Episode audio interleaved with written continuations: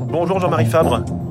Bienvenue sur Radio Classique. Vous êtes le président des vignerons indépendants de France. Le salon des vignerons indépendants démarre aujourd'hui à Paris, porte de Versailles. 4520 sont présentés. 120 000 visiteurs, ça c'était en 2019. Il n'y a pas eu d'édition 2020. Et pourtant, c'est un événement indispensable, vital, j'allais dire, pour, pour les 850 vignerons présents. Oui, c'est un des réseaux de distribution importants euh, pour nos adhérents qui commercent euh, bien évidemment sur tous les réseaux de commercialisation possibles, en France et à l'export. Mais les salons, ce sont euh, des moments particuliers où on vient au contact de notre clientèle, où on vient aussi prendre le pouls de ceux qui seront tout au long de l'année et nos consommateurs et nos ambassadeurs. Et un salon comme ça a encore du sens aujourd'hui quand on sait que le, Internet, évidemment, les ventes explosent en regard de ce qui peut se passer dans le commerce physique? Oui, et heureusement, parce que notre produit n'est pas qu'un produit euh, de merchandising, c'est aussi un produit qui a un ADN, où on passe des émotions, où on a besoin de parler aux gens. Et puis, euh, ce savoir-faire, ce métier que nous incarnons, nos consommateurs ont aussi besoin euh, de pouvoir le toucher du doigt, au-delà même de la simple dégustation. Et on a bien remarqué que l'année dernière, lorsque les salons ont été tous fermés, pour les raisons que nous connaissons.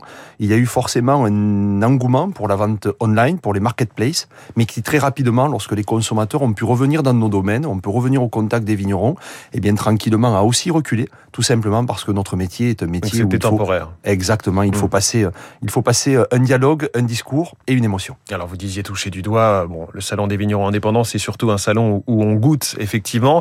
Euh, j'ai appris en préparant cette interview, 96% des visiteurs du salon achètent je pense qu'il y a beaucoup de, secteurs qui aimeraient en faire autant, euh, en dire autant pour leurs salons respectifs. Oui, oui, je crois que ben, pour les raisons que j'ai évoquées, vous disiez presque 900 vignerons présents, c'est quasiment 5000 vins qui sont présents, donc je ne pense pas qu'un consommateur qui rentre dans cet univers peut partir de là sans avoir trouvé son bonheur. Oui. Quelle que soit la gamme, quel que soit le prix, quel que soit le style de vin qu'il recherche.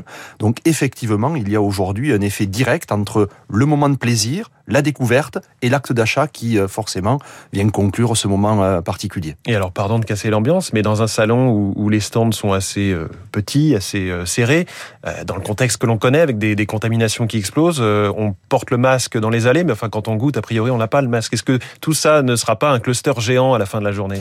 On espère bien que non, parce que toutes les raisons que vous évoquez sont effectivement dans notre tête, dans notre esprit, et que nous avons un protocole sanitaire qui est très respecté. D'abord avec l'obligation d'un pass sanitaire pour entrer sur le salon. Ensuite, il y a du gel à disposition sur tous les stands. Le port du masque est obligatoire entre toutes les dégustations et tout au long du parcours euh, dans le salon.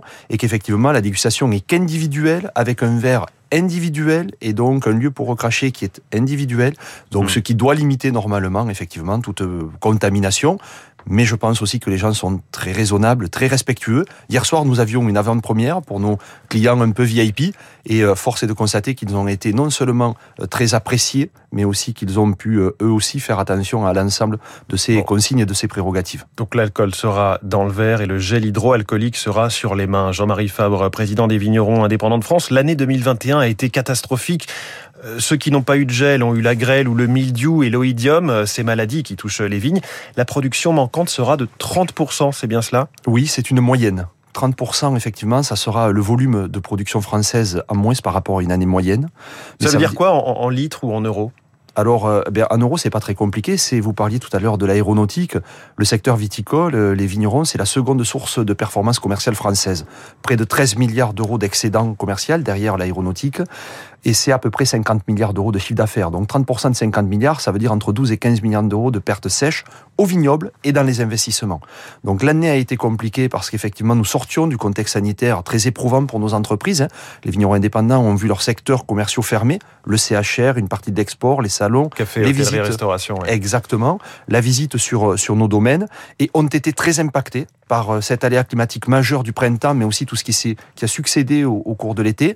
Et je crois que les 30% de reprise que vous annonciez pour, euh, pour l'avionneur, eh on sera malheureusement nous loin de pouvoir bénéficier de cet effet de relance, de cette dynamique, parce que notre capacité commerciale, elle, va être amputée de 30%. Mais si les clients ont envie d'autant de vin que d'habitude, est-ce que ça veut dire que moins 30% de production, les prix vont augmenter? À peu près d'autant Ça serait euh, mécanique, euh, une mécanique simple. Je pense que d'abord le consommateur ne peut pas, et c'est normal, au final, euh, supporter seul ces difficultés. Non, je crois que malheureusement, il va falloir qu'on fasse le dos rond, qu'on adapte, qu'on priorise les mmh. investissements, qu'on soit en capacité aussi de faire jouer nos stocks, même s'ils n'étaient pas forcément très élevés. Et puis, je pense que le consommateur sera aussi capable d'entendre ça. Et hier, dans les allées du salon, ils étaient là aussi pour nous soutenir, pour nous encourager, pour dire combien ils avaient pensé à nous dans ces moments difficiles. Et cette relation humaine entre un vigneron indépendant, une femme, un homme vigneron et nos clients est aussi de nature à, nous rassurer, à nous consolider dans nos relations commerciales futures. Des moments difficiles qui ont précipité euh, ou accéléré la création de cette nouvelle assurance récolte présentée hier en Conseil des ministres. Jean-Marie Fabre, est-ce que c'est une vraie bonne solution durable pour euh, ces épisodes de gel, par exemple, qui ont eu lieu cette année?